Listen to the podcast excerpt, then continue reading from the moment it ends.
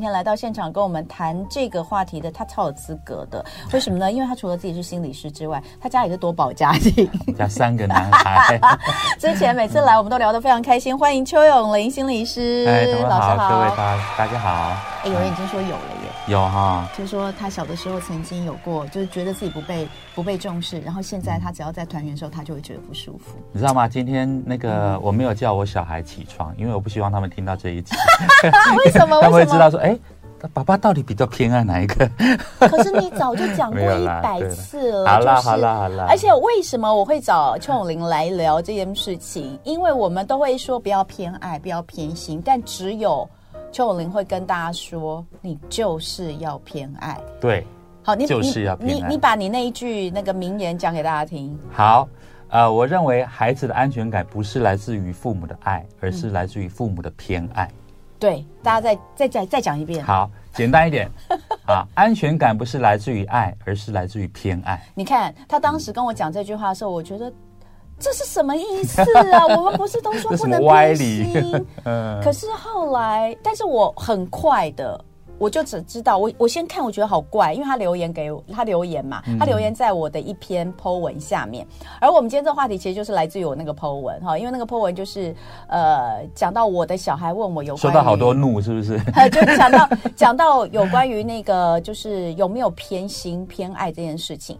然后呢，呃，邱永林老师就在我底下留了这句话，我一开始觉得好怪，可是我很快的就理解为什么，因为他曾经来我们节目上聊他的三个儿子，然后那时候他。就告诉我，因为三个儿子完全不一样，所以你必须要去针对他们不同的地方来做相处。那所谓的偏爱，其实就来自于这个地方，对不对？没错，了解他们的特点。对，嗯、我就觉得非常的棒，所以我就想说，请邱林老师来把这个。观念讲给大家听，嗯、那好啊，我当时到底是写了什么，我已经有点忘记了。反正，反而总总而言之就是，哎，我真的我已经忘记我写什么了。真的哦，我看到了，我看到了，哦、看到了。对，这是去年十二月的时候写的一篇。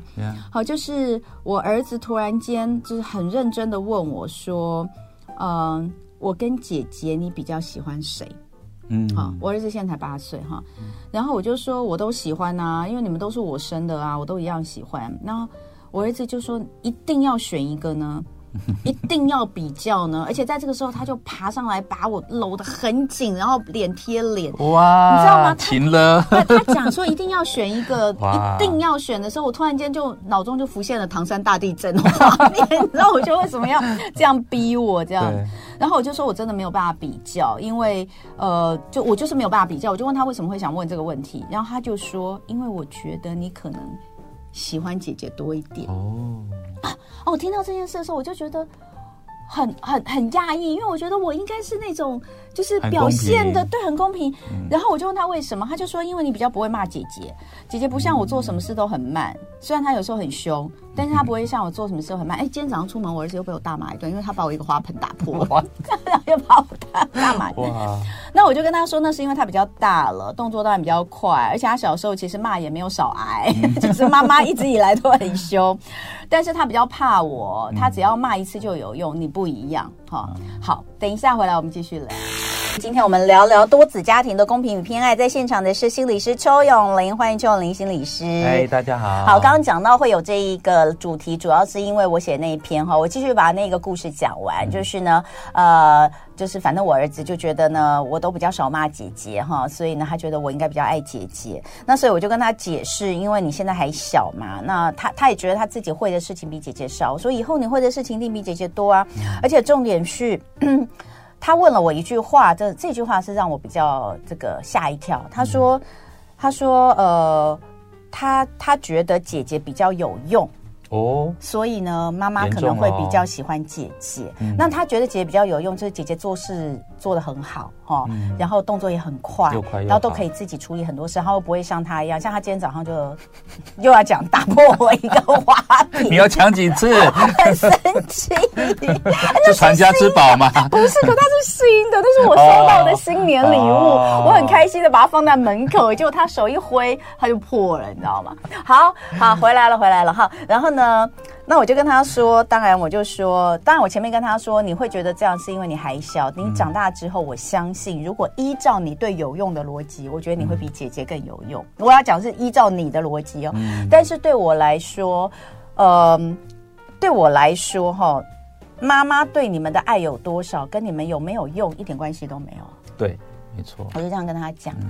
然后，所以我说，那当然后面就跟他讲，我说你们有没有用，那是你们自己的事哦，对妈妈来说一点影响都没有。嗯、那你一定要记得，就算你再没用，妈妈也是一样爱你的。嗯、那我就这样讲，好，反正这个话话题就结束了，这样子。嗯、那他就很开心、很满足嘛，得到了他他想要的答案。但虽然我不知道他原本想要的答案会是。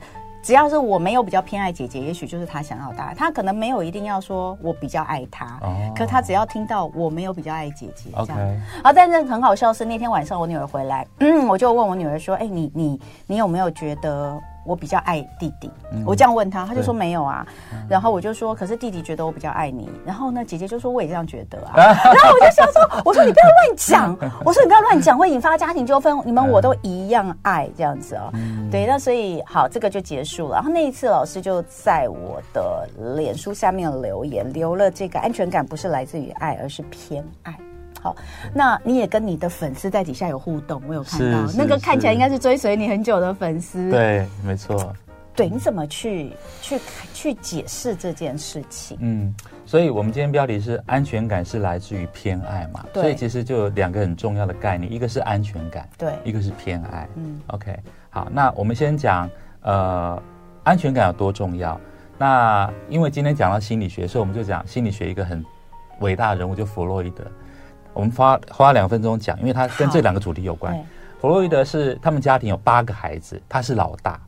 然后呢，晚年呢，他就回顾说，为什么他这个这辈子呢做了很多的创举？他的创举包括什么呢？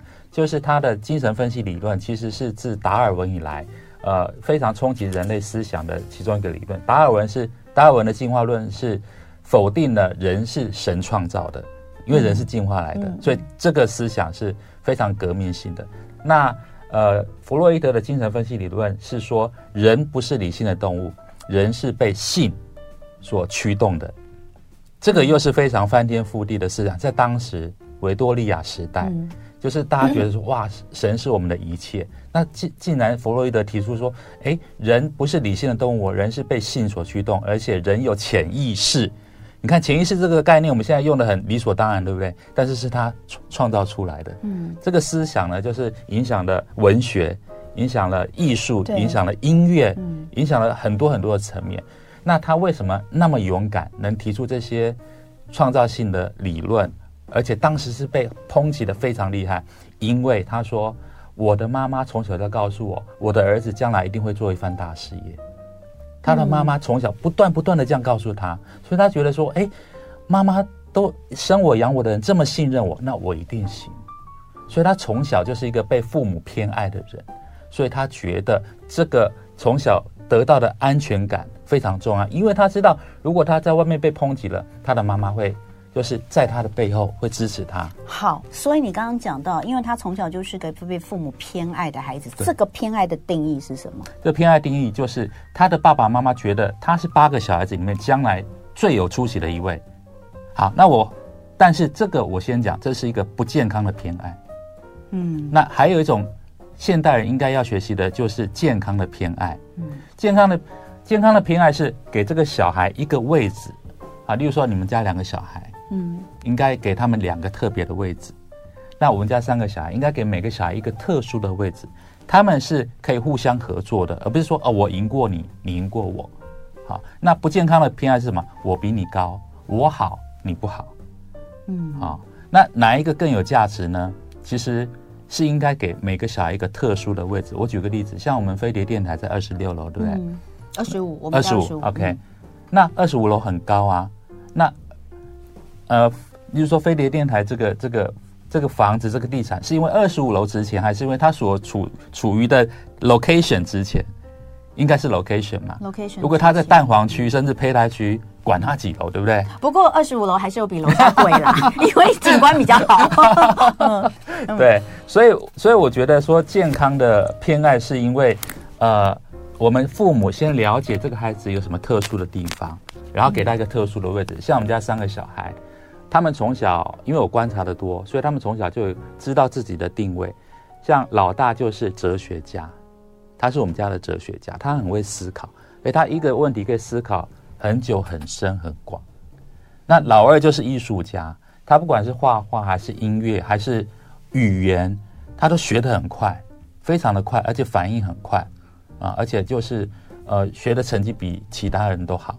那老三就是科学家，嗯，好，他做事就是他会去记录，然后他会去做不同的尝试，所以他最常帮我做菜，因为他，嗯、因为我从小就告诉他，其实做菜就是在做实验，所以他就，哎，今天煎一个荷包蛋，他就放说试试看，说，哎，是放盐比较好吃，还是放酱油比较好吃，还是要慢火还是快火，他就会去做不同的实验。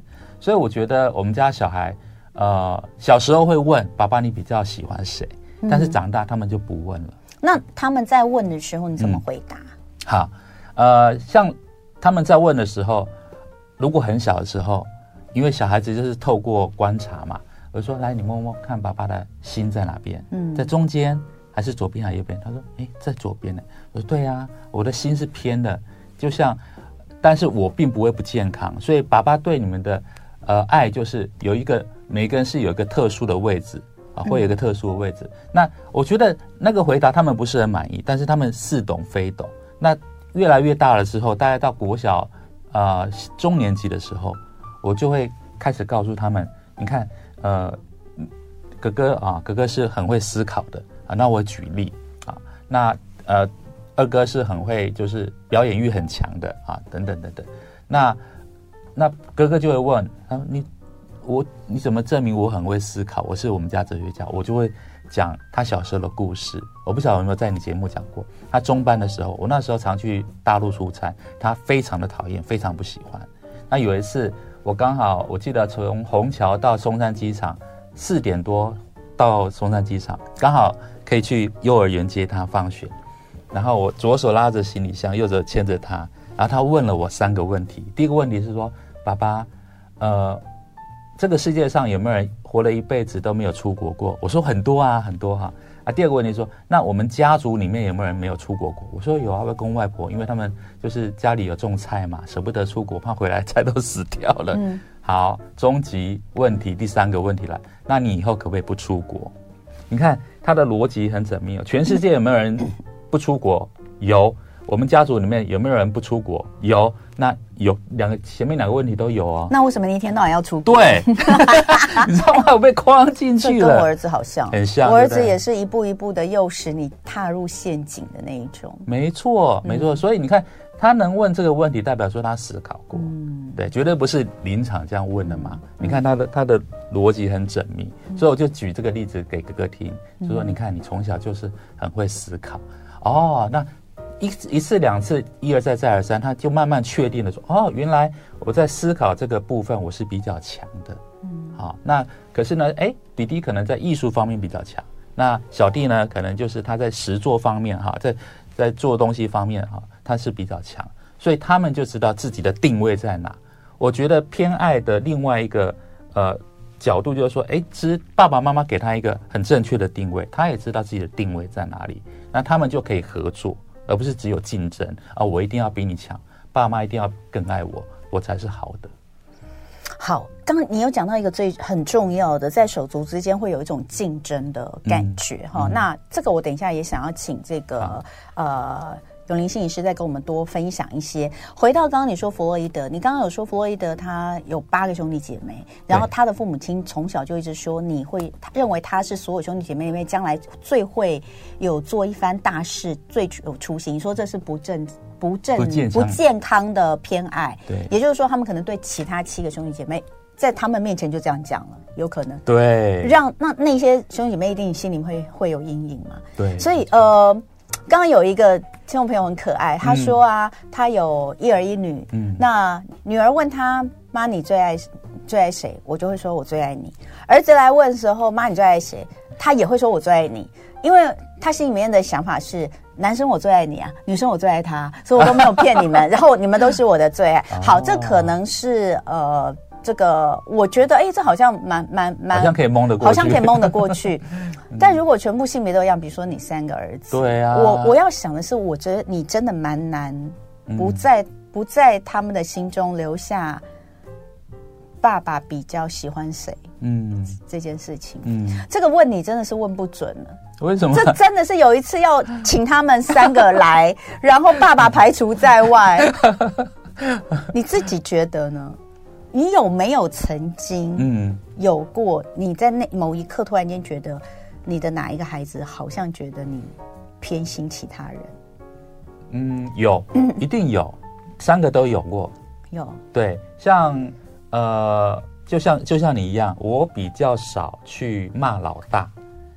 那对啊，对，那老二老三就会问我为什么？我说我说，因为哥哥的个性很闷，我如果一骂他，他就会不讲话，他就不跟我解释，那我就得不到他为什么要这么做的理由跟原因，嗯，对不对？所以我说我当下不会骂他，但是呢，事后呢，我会写纸条或者写 line 给他，嗯，那他哥哥呢就会思考过后，他就会回我。嗯，我说我们是这样的方式，嗯啊，那呃，其他两个就不一样了啊。像老二，我就会直接说，那他也会直接回我，就是直球对决，直球对决。嗯、对，那老三呢？啊，我会讲他，但是呢，他他就会生闷气。那生闷气的时候，我不会像老二一样去 push 他，就那你告诉我你为什么这样做？我会让他冷静。我我算过大概十五到二十分钟，嗯，他在。房间里面生完闷气之后，哎，他就会出来，他就出来，哎，他的情绪就调整好了哦。而且我在问他说，呃，你你刚才为什么要这样做？他就说得出理由。所以你看，因为他们个性不同，他们对同一件事情，比如说啊，爸爸责怪他们这件事情，他们反应不同，所以他们反应不同，所以当然我的我我的应应方式也要不同。哇塞，好难哦，好难，我都怪精神分裂了。因为其实你其实你三个。差别很少哎、欸，我就说那这个那个应对或者是，嗯，这真的蛮难的。所以你说哦、呃，好吧，如果我们讲在教学上，这叫做因材施教嘛，嗯、哦的那种意思哦。但可能那个拿捏，第一个那个拿捏要怎么拿捏，第二个就是说孩子们心里到底怎么想，我们怎么去跟他来做。讨论，待会回来我们继续讨论，直播也继续哦。音乐全主打，今天亲亲我的宝贝单元非常开心，我们请到的是邱永林心理师来跟我们聊聊多子家庭的公平与偏爱。嗯、呃，刚刚我们在十分钟的广告跟这个新闻的时间可没有闲着哈，我我就是提到了一个我无法理解的重男轻女这件事情到底是怎么来的哈。那而且呃，老师跟我们说跟我说。不是只有东方，西方也一样。哎，对，你看他们传王位也是一样，对不对？都传儿子哦，嗯、等等的。有机会，我觉得好好来剖析一下，因为我到刚刚我还是没有办法理解，就是他，我觉得他他一定有很多纠结，对，有很多复杂的关系，不只单指传宗接代这件事情，嗯、我觉得不止。那呃。已经洗了这么多代了哈，到现在这个近代，到底什么时候重男轻女这个观念能够画上画上休止符，真的是我觉得很值得讨论。有机会我们可以好好再讨论重男轻女这件事情啊，因为它跟我们今天要讲的不太一样。对，我们今天要讲的偏爱不是男女的，对对，男女的就那是更那是另外一个更复杂。我们今天要讲的，呃。就是邱永林老师他他讲的一句话，他说：“呃，这个你再讲一下你的那句，你讲的你讲，我觉得比较有力。”对，好，孩子的安全感不是来自于父母的爱，而是来自于父母的偏爱。好，这个偏爱指的就是你应该要知道每个孩子他的特质，或是知道他们的痛点，对，在这些地方给予他支持跟爱，对，对不对？给予他位置。给予他一个位置，对，好，所以刚老师也用了他三个儿子来来来这个形容哈，然后、嗯、或是说明。那刚我也问了，就是说你偏爱的这么明显，比如说你会跟大家说，哎，这个哥哥是怎么样怎么样啊？哲学家，对对对。啊、那孩子们真的能够觉得你不偏心吗？好、嗯，这件事情，那你有讲，呃，其实三个小孩他们都有质问过我，都有怀疑过我是不是比较偏心。那我问你哦，因为三个嘛，三个其实很好很好，因为它是奇数。嗯哼，有没有其中两个觉得你偏心的是同一个的？有，老大跟老三都是有偏爱老二。真的吗？对对。竟然是在一般的家庭里面觉得最不受重视的老二。我问你哦，uh huh. 因为这一点，所以你真的有特别关照他吗？呃，其实其实我可以大方的承认，因为老大跟老三出生的时候都很健康，只有老二是早产儿。哦，我儿子也是啊。哦，那我的个性就是一个我比较偏爱弱者，因为我觉得他一出生就是在保温箱里面，在加护病房住了一个月嘛。对啊，那那一个月真的是就是很纠结啊，呃，所以我我觉得我他从小我就是更担心他，我觉得我对他偏爱是担心他长不好，甚至有一段时间担心他能不能就是活下来。对，所以这个是从他出生那一刻就就开始的。那但是后来慢慢的，呃，变成是我的功课，就是说我对他的这种担心或者是呵护好了，我觉得我我有到一个时间点，我发现说，哎，变成他作妖的、嗯、的那个那个那个权力来源，作妖，对，真的，他我觉得他就有点那个。仗势欺人，你也有感觉吗？我有感觉，对，因因为他就是哥哥跟弟弟会同时来告状说，哎，这件事就是明明是老二做的，那为什么你只骂老大跟老三，没有骂老二？嗯，那一次、两次、三次，我就发现，哎，好像。好像中间有什么 something wrong，我没有，我的心偏了，你知道吗？然后我没有去观察到真正的实况，比如说他们三个在抢玩具，嗯，或者是说一件事情瞧不瞧不停，然后我发现通常都是老二会先来告状，可是其实是他他引起的战争，他现在告状他就占优势了，因为他讲他的角度嘛。对，对对，然后我就被影响了，你知道吗？有一句话叫做“这个恶人先告状”，对，恶人先告状。还有呃，可能这个会吵的人就有糖吃，啊、有糖吃。对，先讲先赢，而且他表达能力又好。对，哇，因为他对啊，他就是我们家对语言最最有天分的一个，所以后来我就发现不行，嗯、这这作妖，作妖，作妖。对，嗯、所以后你有察觉到这件事情？对，嗯，然后我就开始。调整自己，嗯、对，我就我就告诉自己，我就一直听，他已经不是早产儿，他已经不是早产，的。你不需要这样子。对，嗯，好，这个这个也给大家一个一个分享的原因就是，呃，即便在这这就我们讲了，就是像邱永林老师这么的注意三个孩子，根据他们不同的特质，哦、呃，有所谓不同的偏爱，即便在这样的情况之下，嗯、其实还是有他没有注意到，就是他。就是可能在某些原因，一定有某些原因造成，但是可能会让其他人也有感受到，甚至是被偏爱的这个被特别偏爱的那个当事人，他其实也有一些反应了哈。嗯，那也也给大家做参考。那再来我们要来聊的就是一开始我问到大家，就是说，哎，如果你小时候曾经有被呃被偏心。那你长大到现在要这个过年的时候，跟所有的兄弟姐妹都聚在一起的时候，你你以前小时候那种状况感受还是会回来吗？有人说会。嗯、其实我们今天也也也要聊一下，就是说、嗯、这种童年的影响会对成年之后造成什么样的负面的效应吗？你说被偏爱还是不被偏爱？不被偏爱，不被偏爱。OK，我先讲一个案例。被偏爱就好的吗？呃，被偏爱有什么？有时间的话，我们可以讲被偏爱也有不好的地方。好，那我们先讲不被不被偏爱。对，我先很快讲一个案例。这个案例发生很久以前，是一个女企业家，她公司做得非常的好，非常的赚钱。可是呢，她是他们家里四个小孩里面，就是他们家只有一个男生，老四，就是一定要生到男生，一定要生到那个。对，然后他是老。女生，她是女生里面的老二，嗯，所以你可以想象，老大生老大是姐姐的时候，父母一定觉得说，因为第一个嘛，一定就是很爱嘛，然后生到老二就有点失望，因为他们是重男轻女，收像生儿子，对，然后老三啊、呃、又是女的，老四是男的，可是因为老三这个女的是最小的女儿，女儿对吧？对。所以其实她的位置就很尴尬，对 对对，她从小就是举个例子，她自己说，她说被带出去，然后小。然后邻居啊、朋友都会说啊，你们四个小孩好好可爱啊。然后那个妈妈又是妈妈，你看妈妈就说啊，都不错啦。老二看长大以后会不会漂亮一点啊？好讨厌，对，怎么会有讨厌的邻居啊？哎，邻居哦，我有时候真的觉得啊，如果没有那么会讲话，其实我们可以点头微笑就好了，你知道吗？对，所以，所以就是老二从小就比较没有自信，可是像而且他功课又不好，又是四个最不好，可是他从一件事情就得到那个成就感，就是他高中。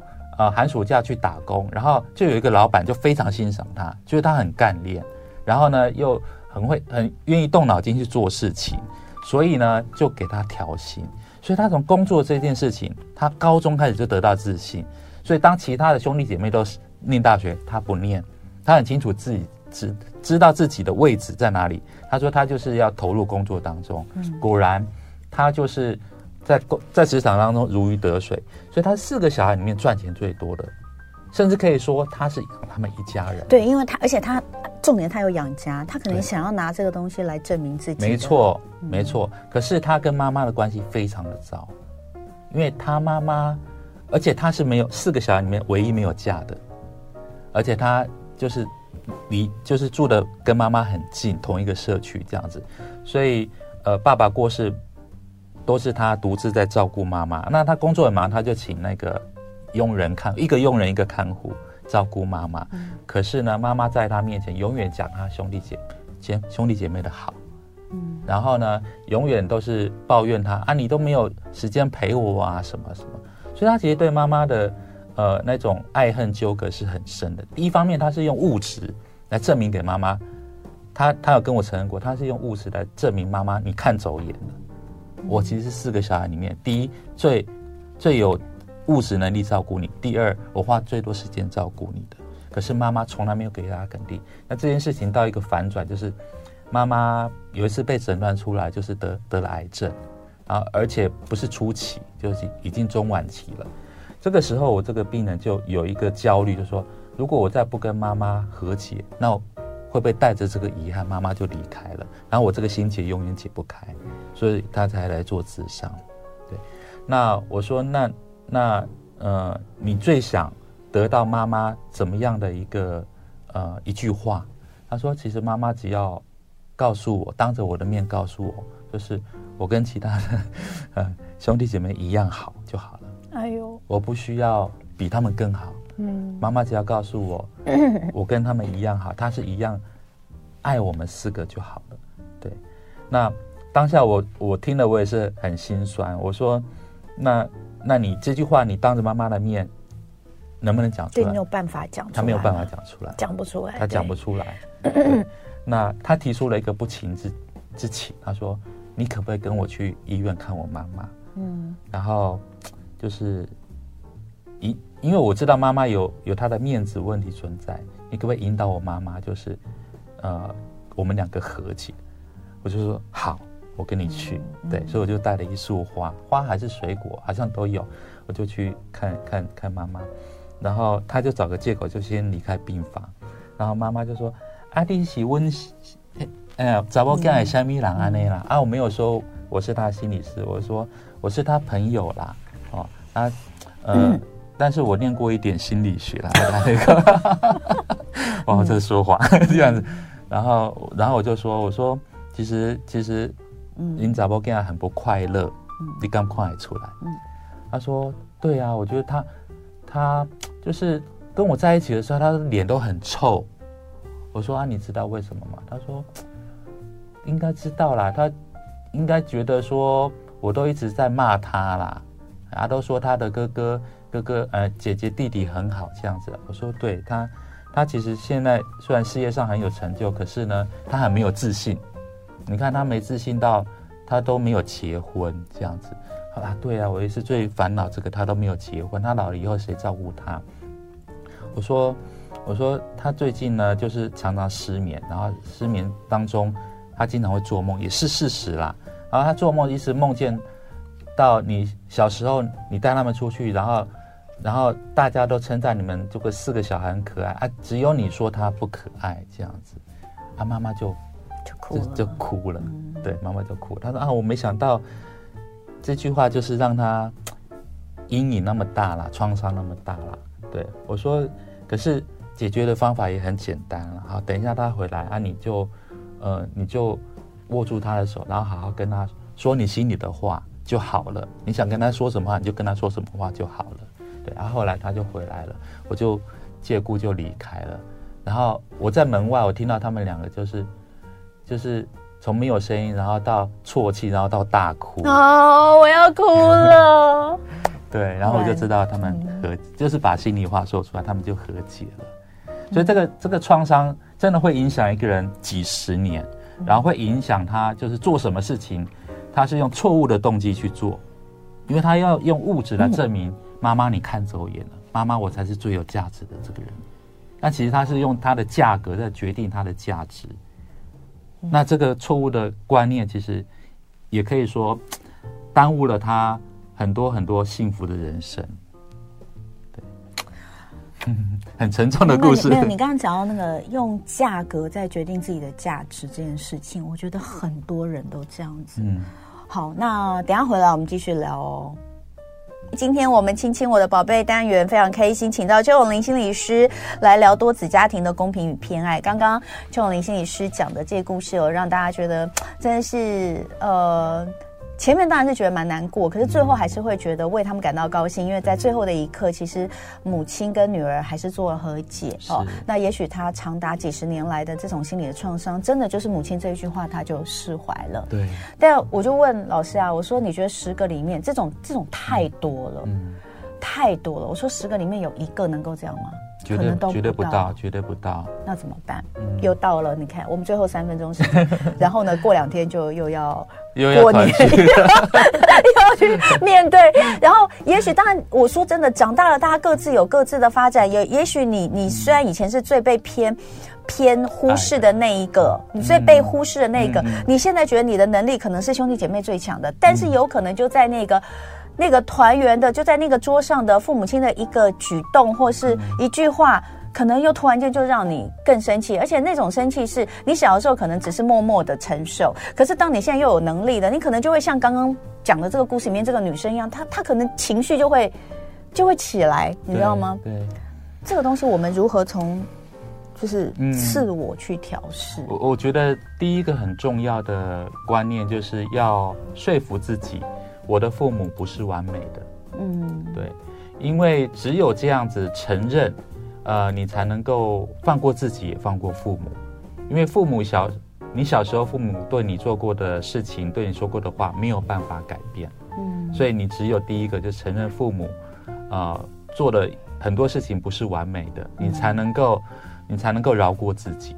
然后第二个，第二个就是说，呃，不要把，不要把。这个这种错误的、不健康的偏爱，或者是不被偏爱，再传到下一代。如果你有下一代，对，不要复制，嗯、没错，不要抓交替。对，因为因为唯有这样子，你才能够终结这个这个恶性循环嘛。嗯啊，因为你的父母可能太老，然后他们没有办法改变，或没有机会改变了。嗯、那能改变的只有你自己啊。嗯，即使你没有成家，你没有小孩。但其实你可以把这种就是比较健康的人际关系的呃的做法，就是影响你身边的人，或者是你的兄弟姐妹，或者是你的公司的同仁也好，嗯，对。所以第一个就是承认父母不是完美的，他们也有做错的时候。那第二个就是不要去复制这种不健康的关系。好，这边我们有一位女女性的听众朋友，她。她可能家里面也是重男轻女的家庭，她是女生。嗯，她说她她之前可能有生过重病。她说她在生命垂危时，妈妈还在牌桌上，妈妈的理由是不好立刻停止。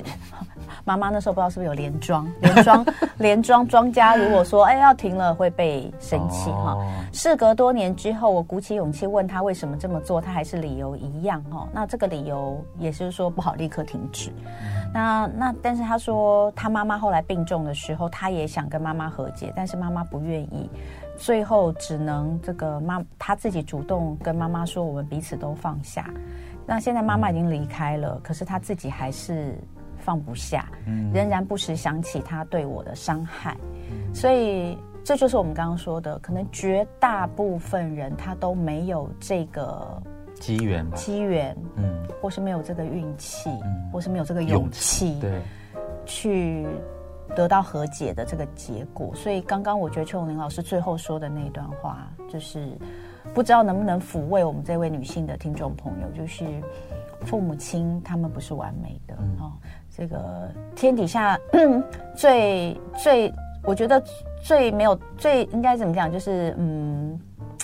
最不能够被传承下去的一句话之一，就是“天下无不是的父母”。太对了，太对了！这句话真的不能再被传承下去了哈。嗯，所以我希望你很好啦。就是刚刚我们说这位女性朋友，就是希望你这个能够这个伤，我不知道该怎么找到自己的位置，找到自己的位置哈。好，你很棒，今天很开心，谢谢永龄。谢谢。我跟你讲哈，我真的觉得，你觉得重男轻女，我们可以聊一集吗？当然可以啊，虽然我没女儿，但是我非常重男重女轻男。那你没有啊？你自己家呢？你自己有兄弟姐妹？没有，就一个弟弟。对，所以你们啊，你们就是都是男生。真的，你们要是真的，你们要是真的生一个女儿，不得了，不得了，不得了，不得了。我我老婆可能就没有、啊、没有地位了。老婆希望不要有女儿。对对对对，对，非常谢谢邱永林老师在这边呢，也希望大家在这个年夜饭、这个过年的团聚，你是能够，不管你以前有什么样的纠结，我们希望你这个年夜饭、嗯、这个过年，你能够呃，是个新的开始，舒缓的面对它，对不对？对很棒，谢谢永林，谢谢谢谢。就爱点你 UFO。